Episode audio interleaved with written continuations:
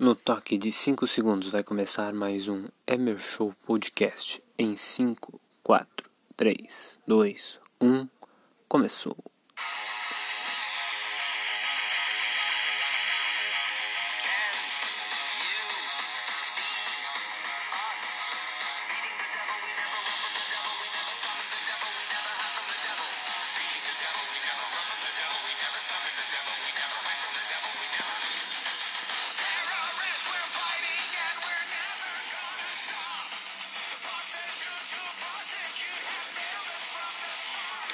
Então vamos começar esse grande podcast maravilhoso ao som de que? De que? System of a Down. É, o System of a Down voltou voltou com duas grandes músicas, inclusive uma delas é essa daí, Genocida, Genocida Humanoids. É uma grande música, para mim a melhor das duas que lançaram. E a minha opinião sobre essa grande volta. Grande volta entre aspas. Né? Eles lançaram as músicas de madrugada. Ah, eu esperava, como todo mundo espera, o grande fã de System há mais de 15 anos espera um álbum. Muito provavelmente, talvez eles lancem mais álbuns. Ah, é uma questão de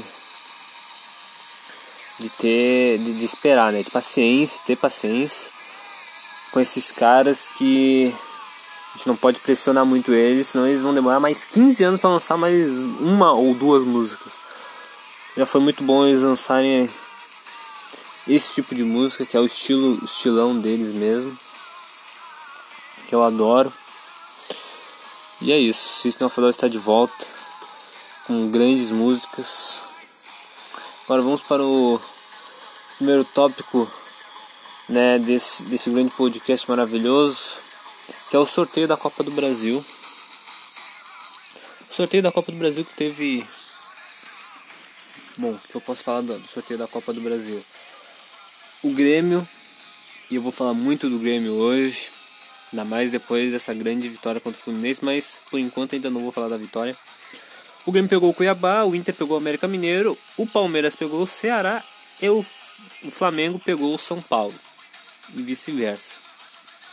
O Grêmio deu sorte mais uma vez, né? Para os entendidos, o Grêmio deu muita sorte em pegar o, o time que está lutando para subir na Série B e que eliminou o Botafogo, né? Eu tenho que falar para vocês que, apesar do Grêmio ter, ter tido sorte em pegar esse time, o Grêmio teve muita, muita dificuldade de passar pelo Juventude nos dois jogos. Ah, ganhou os dois jogos, ganhou os dois jogos. Mas teve muita dificuldade, né? Jogou melhor com as entradas dos jogadores que eu vou falar hoje desse jogo contra o Fluminense.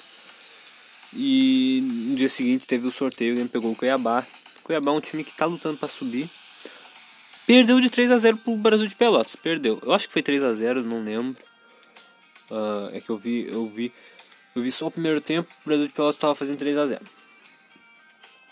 O Cuiabá é um time que eliminou o Botafogo, né? Um time forte. Time, quer dizer, o Botafogo não é um time forte, é um time fraco, aliás. O Grêmio já até ganhou do Botafogo esse ano. Mas é um time de Série A contra um time de Série B. E o, o Cuiabá venceu, né? E vai pegar o Grêmio. Só que muita gente não, não, não, não, não tá ligada que o Grêmio tá no mesmo chaveamento do Flamengo. Não é? E meu, chaveamento do Flamengo é do São Paulo. São dois times que, pasmem, o Flamengo é o dos últimos cinco mata-matas contra o Grêmio, venceu os cinco, passou os cinco e passou cinco no Grêmio ano passado, né? Então, é uma pouca que vencendo o Flamengo em mata-mata, né, em competição de mata-mata. No brasileiro também. Vem sendo difícil vencer o Flamengo, mas não é difícil vencer esse Flamengo. Não é? é era difícil vencer o Flamengo do ano passado. E falando do Flamengo, o Flamengo perdeu hoje por 4 a 0. Já tinha perdido por 4 a 1 do, do, do São Paulo na outra rodada. Já são duas rodadas seguidas levando, levando 4 gols. Eu acho que são duas, né? É uma coisa de se, de se ressaltar, porque o Flamengo ano passado não era assim. Não era um time que levava goleada. Claro, levou goleada do Santos, levou uma goleada do, do Bahia, mas isso, a do Bahia, era no início do trabalho do, do Jesus. E a do Santos foi a última rodada do brasileiro em que o Flamengo já era campeão de tudo. O Flamengo já tinha ganhado a Libertadores, já tinha ganhado o brasileiro, tava cagando. E levou a goleada do Santos. O Domenech levou goleada na Libertadores, levou goleada. Duas goleadas ou três goleadas na, no Brasileirão. Três goleadas no Brasileirão, né? Um para um time muito fraco que é o Atlético Goianiense. Outra goleada para São Paulo e agora mais uma goleada para o Galo, que é um que é um time que está disputando o Campeonato Brasileiro. O São Paulo também está disputando. São Paulo tem três jogos a menos e está com 33 pontos. Apesar de São Paulo ir muito mal nas Copas, o São Paulo vai bem no Brasileiro com o Diniz. É isso que mantém ele no cargo, né? Senão ele ia ter sido demitido há tempos, né? O Diniz foi eliminado da Sula, foi eliminado da Libertadores na fase de grupos, ainda está na Copa do Brasil e vai enfrentar o próprio Flamengo. E vai ser dois grandes confrontos. Mas o Flamengo é um time inconstante. É um time que não, não, não que faz muito gol propriamente, mas que leva muito também. E a torcida do Flamengo não tá gostando. A torcida do Flamengo não tá nem um pouco gostando desse desse desse time que está sendo arranjado, né, pelo Domenech. Um time que tem tem tido problemas defensivos desde a saída do Mari, que é um grande zagueiro. E vamos ver, né? Vão ser dois, dois grandes jogos. O Flamengo tendo dificuldades na defesa, assim como o Diniz também tem dificuldades na defesa. O São Paulo foi eliminado na Sul-Americana porque não se pode levar três gols em mata-mata. Eu já havia falado, acho que eu falei isso no podcast quinta-feira. E eu vou falar de novo. Fazer que nem o Renato. Vou parafrasear o Renato. Volta a repetir. Tu não se leva três gols em mata-mata. O que eu tinha falado era que o Kudê ele gosta muito de, fazer, de ganhar de 4 a 1 gosta mais de ganhar de 4 a 1 do que de ganhar de 1 a 0 Se o São Paulo tivesse vencido por 1 a 0 tinha classificado. Era o que eu tinha falado, eu volto a repetir. É só fazer o simples, entendeu? Claro, o futebol não é, um, não é uma coisa simples. O time argentino não é simples. Mas o que aconteceu? Uh, dois times que um tem uma defesa um pouquinho mais arranjada, né? Que o Diniz conseguiu arranjar melhor, conseguiu ajeitar melhor. O Domenech tá levando muito gol, gol atrás de gol. Até em jogos que o time ganha, como o jogo contra o Atlético Paranaense, levou dois gols bobos. E é isso, o Flamengo vai ter que lutar bastante, assim como o São Paulo, vão ser dois grandes jogos. Falando agora da vitória do Grêmio, né? O Grêmio tem a, a, a, a questão de não jogar tão bem nos últimos tempos, mas esse jogo de hoje eu tive que bater palma, porque o time jogou não bem, mas jogou muito bem. Entendeu? Eu, eu gostei principalmente do segundo tempo, que o time não fez gol, mas o time, o time, cara, é o que eu falo, é só escalar. É só escalar os caras certos. Entendeu? Agora vai o Grêmio contratou um jogador chamado Pinhares, né? Que era do Católica, que vem em boa fase, entendeu? É um jogador que tem a, a, a, as credenciais certas. O Renato pediu, o CDD do Grêmio conseguiu achar ele. É, eu não precisava nem de muito, né? Porque foi esse cara que deu um balão no Vanderlei e fez um gol de cabeça lá naquele jogo contra o Católica, que o Grêmio perdeu de 2 a 0 que foi um dos piores jogos do Grêmio no ano. Mas hoje eu vou falar do melhor jogo. Do início ao fim, acho que do goleiro, até o Paulo Vitor, cara. O Paulo Vitor jogou bem hoje, não comprometeu, não levou frango, não, não, não, não soqueou que nem um maluco a bola nas, na, nos pés dos jogadores adversários. Outro jogador que é, na escalação vem depois do Paulo Vitor, vem depois do goleiro, e o Orejuela, mano, o Orejuela apoiou muito hoje. Hoje apanho, apanhou é bom. Apoiou muito hoje. Hoje tava muito monstro no ataque, né? Defendeu bem também. Mas hoje no ataque o Orejuela tava monstro, tava incrível. O JP, cara, o JP, Jean-Pierre, é um meia classudo demais. Quando esse guri quer jogar e quando ele tá com a cabeça boa, ele não tem. Sério, não, sério, não tem pra ninguém. Não tem pra ninguém mesmo. Um cara que eu sempre admirei, que eu sempre gostei. Uh, que sempre falo, se o time. Se o, se o, se o jogador tá tá com a cabeça boa, não tá pensando em mais nada, só tá pensando em ajudar o clube, a, em jogar futebol, ele vai jogar, velho. Ele não precisa ser. Ele não precisa se achar o Messi, tá ligado? Não precisa se achar o. o o Cristiano Ronaldo, o Zidane, ele tem que jogar. Se ele, se ele se achar o Jean-Pierre, ele vai ser o Jean-Pierre e isso já vai ser suficiente pro time do Grêmio jogar bem. Entendeu? Pro time do Grêmio ganhar os jogos. E o Jean-Pierre tem essa, essas, as credenciais de um meia clássico, tá ligado? Eu gosto muito do Jean-Pierre. O Jean-Pierre ele tem um, um grande futuro. Ele tem uma. A, a, como é que eu posso falar? A, as características dos grandes meias armadores, dos grandes meias clássicos, os grandes 10 clássicos do futebol. Ele tem, a, ele tem o charme, velho. Ele tem o, a capacidade de fazer o time, de, de, de, armar o time, de fazer o time ir pra frente. Apesar de hoje ele tá jogando mais pra, como se fosse um volante, porque ele ainda tem aquele negócio impregnado dele, porque antes ele era volante, hoje agora ele é meia.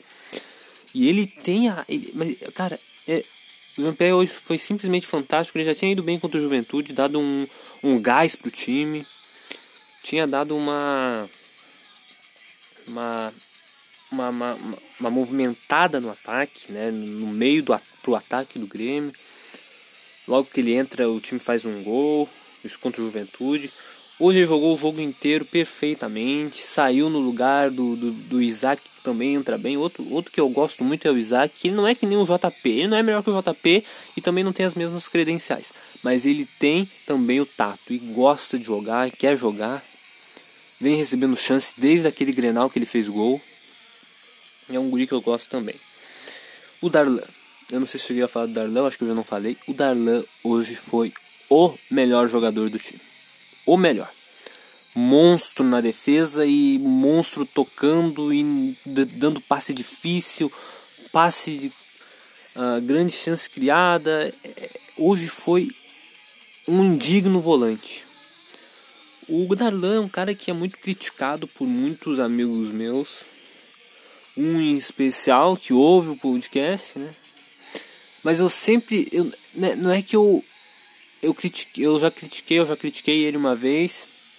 Mas tem muitas partidas do Darlan neste ano e no ano passado também que ele foi muito bem. Ele foi um jogador que.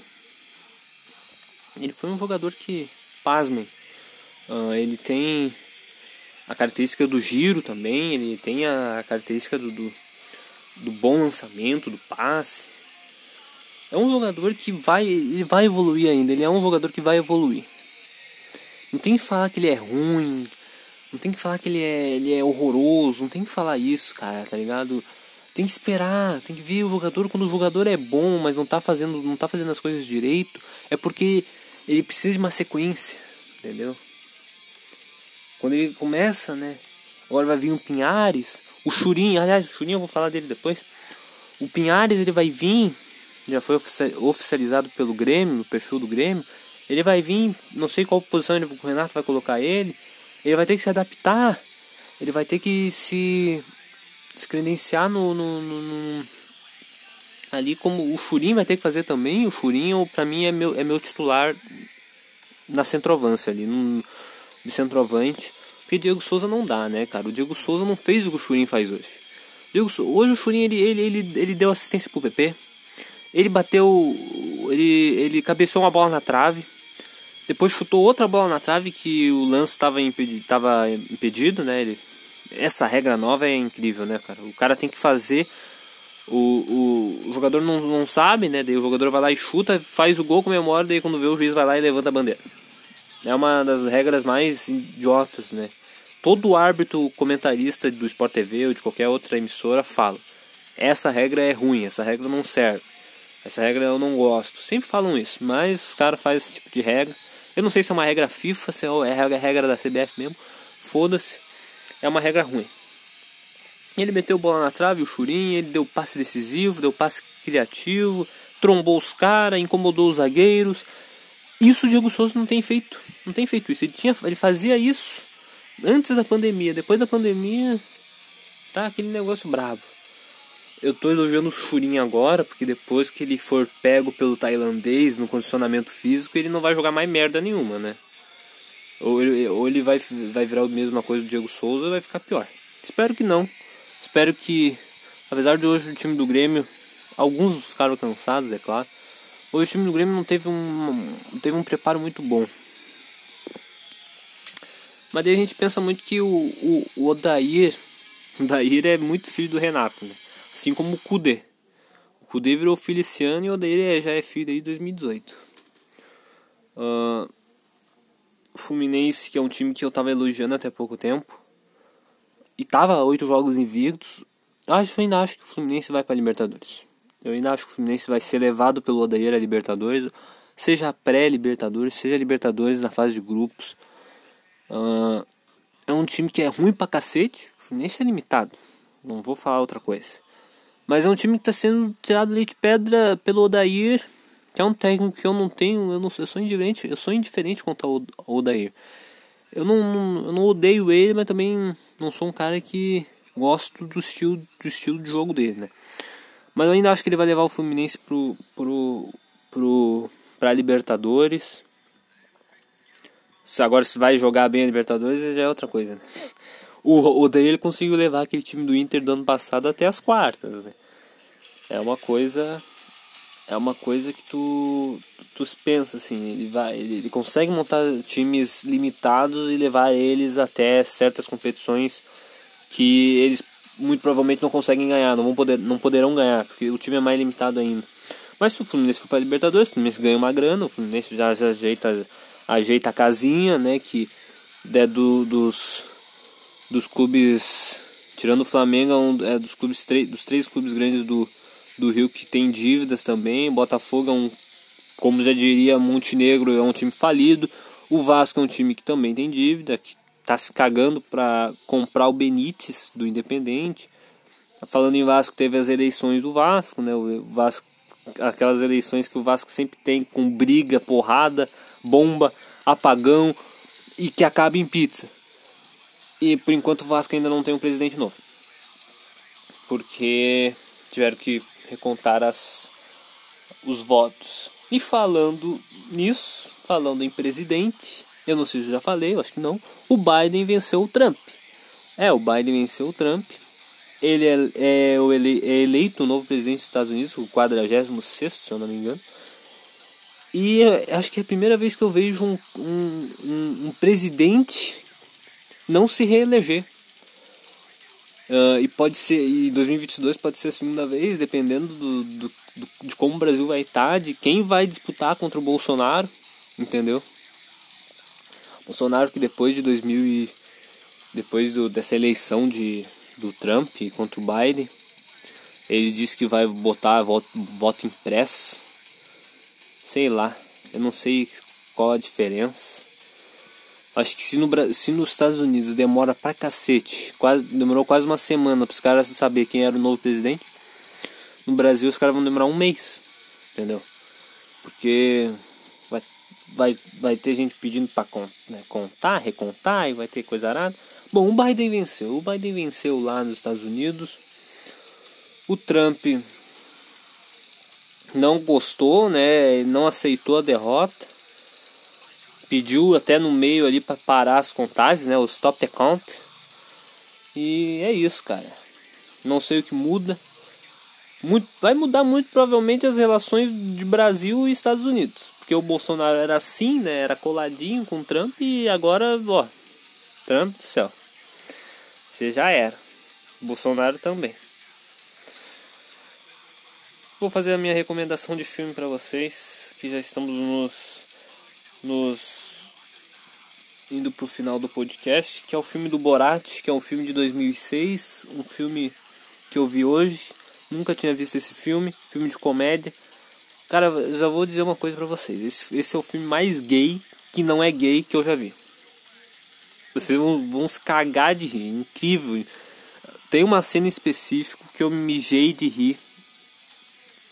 Que, caramba, eu não, não, não vou descrever, porque é de uma nojeira, mas é muito engraçado. E é isso, gurizada. Eu acho que já vou terminando por aqui. Já sei onde eu vou votar. Já sei onde eu vou votar agora nas eleições municipais para vereador e prefeito. Não se preocupem. Eu já sei onde eu vou votar, porque é um, tinha esse dilema de que eu não sabia onde eu, onde eu votaria, porque eu sou burro, eu não... mas eu já sei onde eu vou votar. Vou votar no meu antigo colégio, o primeiro colégio que eu estudei. E é isso. Uh, esse foi o grande podcast de domingo. Muito bom gravar. Tem sido muito bom gravar o podcast. Tem sido bom gravar também o Geek Pitacos, que eu faço junto com meu amigo João. A gente faz review de filme.